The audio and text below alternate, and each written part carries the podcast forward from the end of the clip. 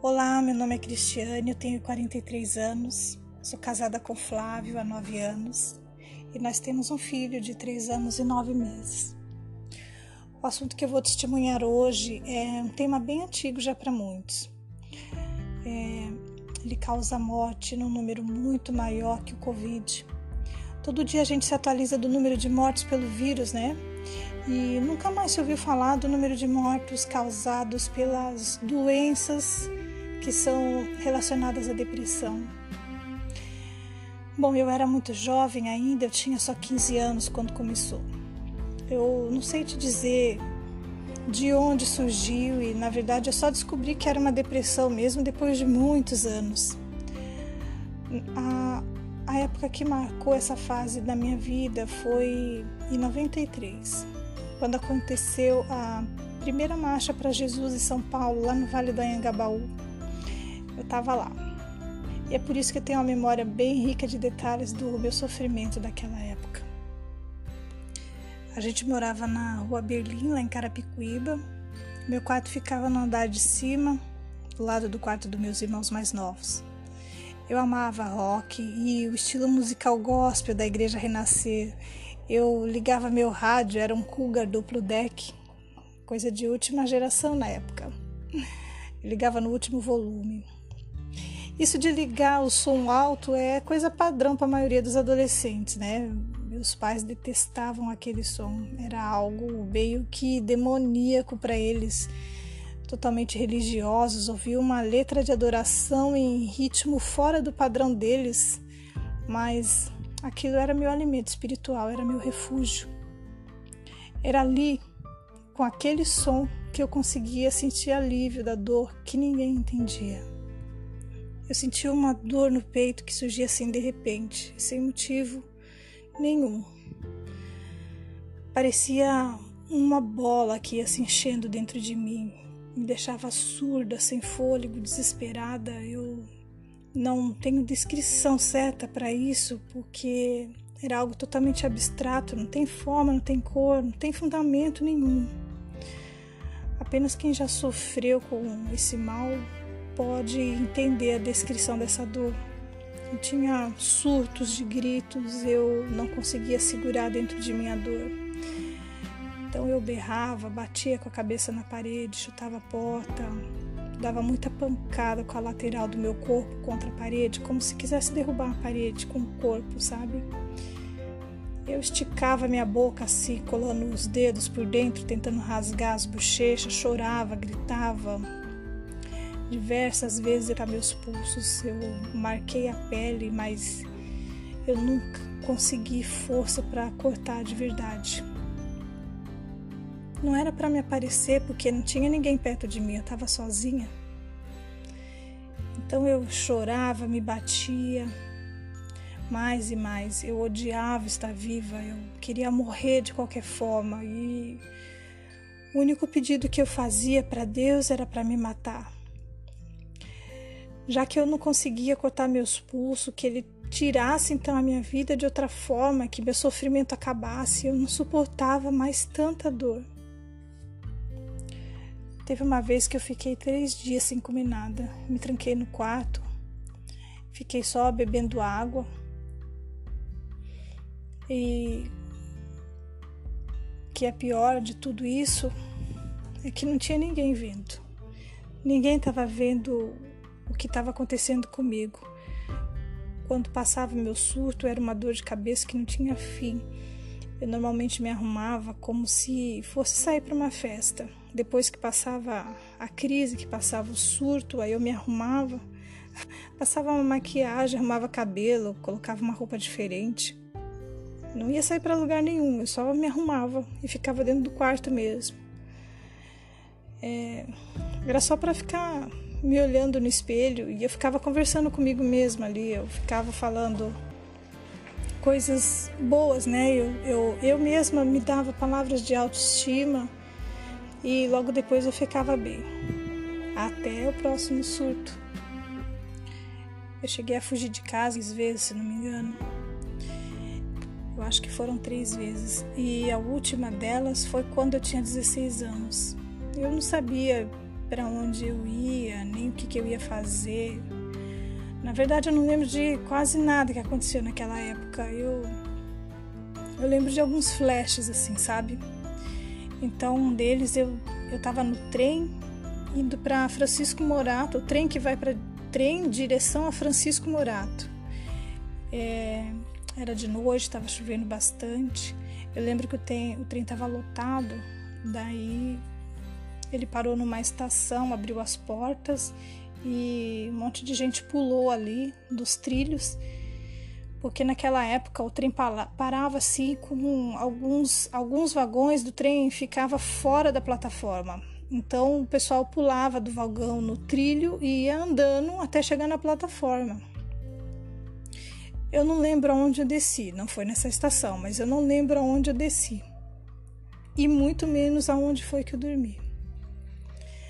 Foram três dias perambulando pelas ruas lá em São Paulo. E no último dia eu entrei na Igreja Universal. Tem, tinha, não sei se ainda existe, mas na época tinha uma Universal ali perto da estação Júlio Prestes.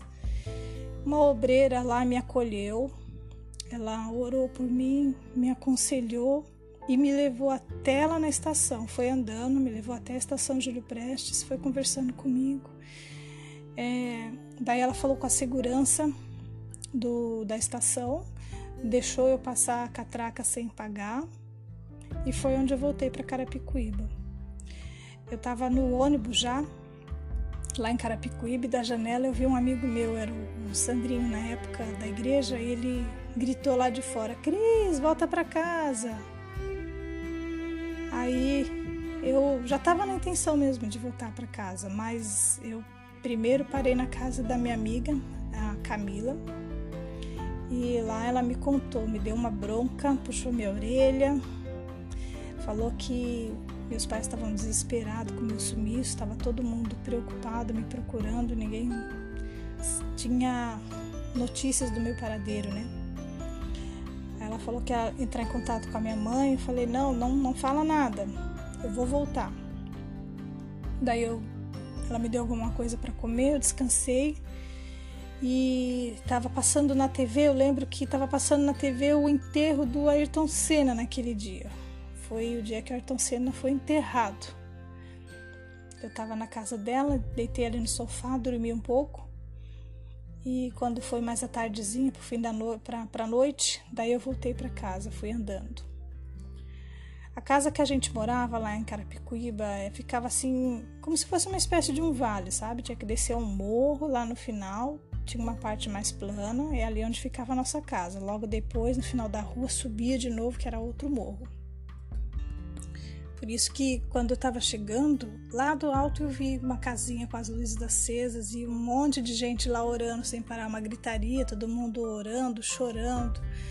O pessoal estava em vigília pedindo a Deus pelo meu retorno. Eu tenho essa cena muito nítida na minha memória, sabe? Uma casinha lá embaixo, no, no meio no meio das outras, com as luzes acesas e um monte de gente orando, chorando, e quando eu entrei dentro de casa, eu, claro, fui muito abraçada, recebi muito beijo, muito, muito glória a Deus, né? Principalmente pela minha mãe. A depressão não foi embora naquele dia, tá? De tempo em tempo eu tinha uma nova crise, mas ninguém, absolutamente ninguém, percebeu que eu estava doente. Eu continuei desejando a morte incessantemente. Os anos se passaram, inúmeras tragédias aconteceram comigo, muitas mesmo. Até que em 2009 eu tive a primeira crise de síndrome do pânico. Então teve uma mudança aí. A depressão ela se transformou em síndrome do pânico. A sensação foi completamente oposta da depressão. Meu desejo naquele momento era de viver, era de sobreviver, eu sentia meu coração batendo a 10 mil por hora, o sangue tinha sumido das minhas veias, eu não conseguia respirar. Meu pulmão parecia ter congelado, meus sentidos estavam sumindo e eu tinha certeza que estava morrendo. Sabe aquela sensação de quando você está quando você desmaia, quando você está voltando de um desmaio, era assim que eu me sentia. E só aí foi que eu descobri que eu não queria morrer, eu queria era viver. Então eu comecei a pedir a Deus para me deixar viver, porque eu queria corrigir meus erros, eu queria viver para fazer tudo de forma diferente, mas as crises começaram a acontecer várias vezes na semana e era desesperador. Então, finalmente, depois de muitos anos sofrendo, né? Por conta própria, eu resolvi procurar um psiquiatra. Eu fui medicada, passei consulta com um psicólogo. Só que no psicólogo, logo na primeira, primeira consulta, eu me abri com ela e contei tudo, desabafei assim, né? Rasguei o verbo, digamos assim. Depois eu fiquei com tanta vergonha que eu nunca mais voltei no psicólogo. Aí eu continuei o tratamento só com um psiquiatra e fiz é, uso da medicação. Eu tomava medicações fortíssimas e naquela época eu lembro que eu cheguei a pesar 56 quilos. A medicação me fazia muito mal.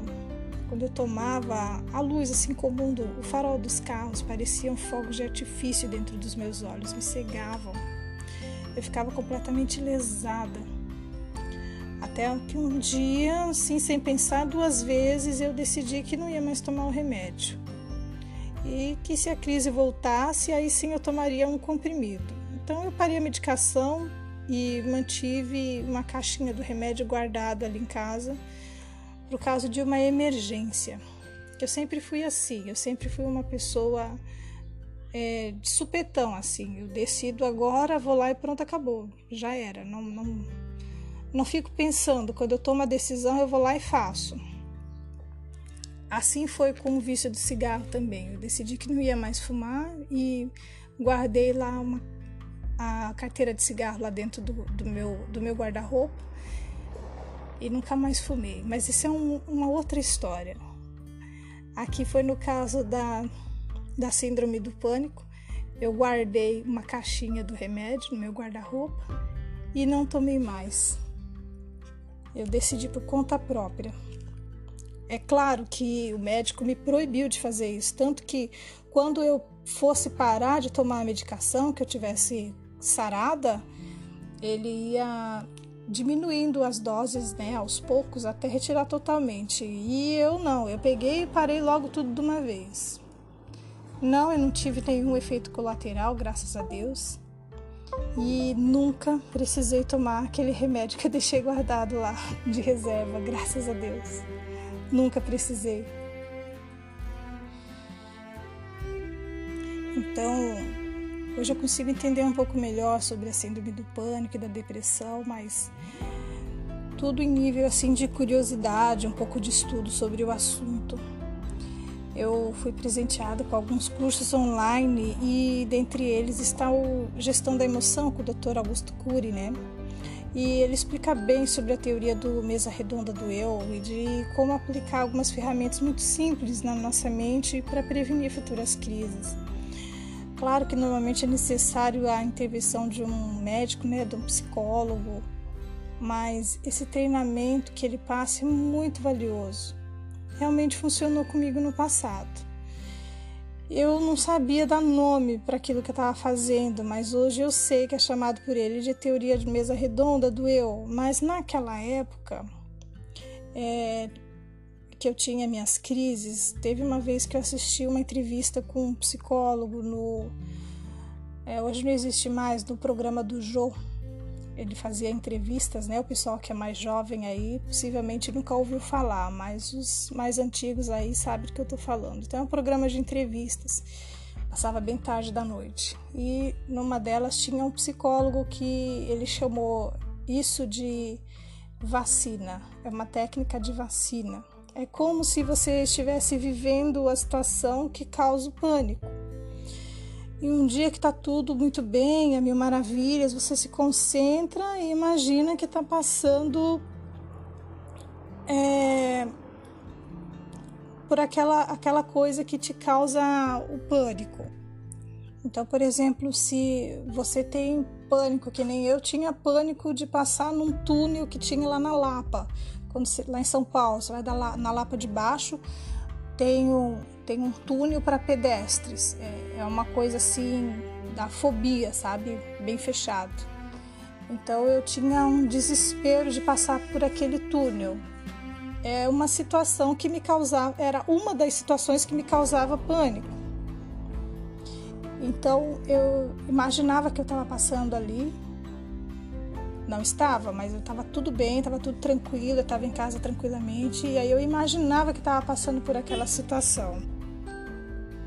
Aí é claro que a gente chora pra caramba, né? Dá aquela dor, aquele desespero, aquela sensação de morte. Aí no, mas no meio da sua imaginação, que você tá ali naquele caos, ah, tenta, tenta retomar a direção do seu pensamento, né?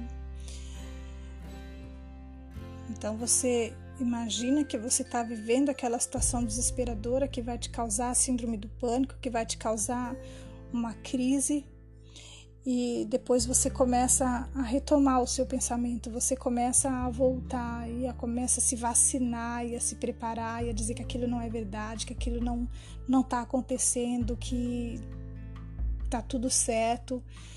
É, a gente chora pra caramba, claro, mas no meio dessa imaginação que você tá ali naquele caos, você retoma a direção do seu pensamento, não permite que ele te guie livremente. Toma as rédeas e começa a se auto-vacinar daquilo, dizendo em voz alta se necessário, sabe? É, isso não me faz mal, isso não dói, isso não vai me destruir, isso é normal. Calma, respira chora, volta, respira, inspira, se controla, transfere o pensamento para algo que te traz paz, para algo que te traga amor, que te traga esperança. É claro que isso vai doer, vai doer muito, mas a vacina não é isso. Para sarar, a gente precisa aprender a rebater a dor, precisa ter coragem de enfrentar, criar armas e conhecer bem o território do inimigo. É assim que se luta. Ninguém entra numa guerra sem armadura. Então, para vencer a depressão, para vencer o pânico, primeiro se arme com ajuda médica e depois entre, é, enfrente os seus medos com sabedoria, respeita os seus limites, respeita os limites do seu corpo. Ninguém é igual a ninguém. Nós somos seres únicos, com dores invisíveis. Ninguém além de Cristo pode sentir por nós a dor que a gente está sentindo no, no momento de crise. Então, a respeito de tudo que eu te contei, eu posso afirmar com toda certeza que o tratamento médico para casos de depressão, síndrome do pânico são fundamentais. Deus deixou a medicina para ser usada. Não fique em casa sofrendo as dores da depressão, achando que um dia ela vai passar e pronto. Não é assim que funciona. A fé é capaz de mover montanhas. E isso, mas isso, isso não significa que a gente tenha que negligenciar nossa saúde mental. Então você tenha fé e firmeza para procurar ajuda. Mesmo quando ninguém está vendo o teu sofrimento, porque ninguém vai entrar na tua casa, te colocar num, numa camisa de força e te levar para o hospital, porque isso só acontece nos filmes, na televisão, na vida real não é assim. Na vida real é você que tem que dar o primeiro passo, é você que tem que buscar ajuda. Eu sei, eu sei. Não dá coragem, né? Eu sei, não dá coragem. Eu sei que é uma uma tristeza, a gente não consegue nem falar. Eu entendo, eu entendo. Mas se você não procurar ajuda, dando o primeiro passo, ninguém vai fazer isso por você. Então, mesmo quando ninguém entende, quando dizem que é preguiça, que é frescura, é só você que sabe o que está sentindo. Ninguém vai poder sentir a sua dor, ninguém vai poder entrar na sua mente e ver tudo que está se passando. Só Cristo pode fazer isso. Só o amor e a misericórdia de Deus pode te sustentar e te abraçar quando ninguém te dá bola. quando ninguém que quer, sabe, ninguém quer estar tá perto de você, ninguém quer estar tá indo na tua festa de aniversário, quando te deixam assim sozinho no canto da sala, você se morde de dor por causa da solidão. Deus está te vendo, Ele está do seu lado, Ele está cuidando de você, Ele vai te dar forças. Não fica só acreditando que tudo vai mudar e, e sentado. Levanta, se esforça um pouquinho mais, procure uma ajuda, peça para o Espírito Santo te guiar. E se ninguém acreditar em você, saiba que eu acredito, eu te entendo. Eu sei que não é frescura, eu sei que dói. Eu sei que não tem explicação, eu sei que o choro brota assim sem motivo nenhum. Às vezes você vê um passarinho voando e começa a chorar. Você vê uma nuvem diferente no céu e pronto, já começa a chorar. Eu entendo que é isso. Você não está sozinho. Você pode vencer, você consegue. Você só está passando por isso porque você vai precisar dessa experiência para poder ajudar outras pessoas que estão na mesma situação. Então saiba que não é em vão, seu deserto vai ter fim. Nenhum buraco é tão profundo que não possa ter suas paredes pisoteadas para construção de degraus. Lute, não desista. Em 2011, eu conheci o meu esposo, nos casamos no ano seguinte e hoje nós somos felizes e completos em Cristo em nós. Amém.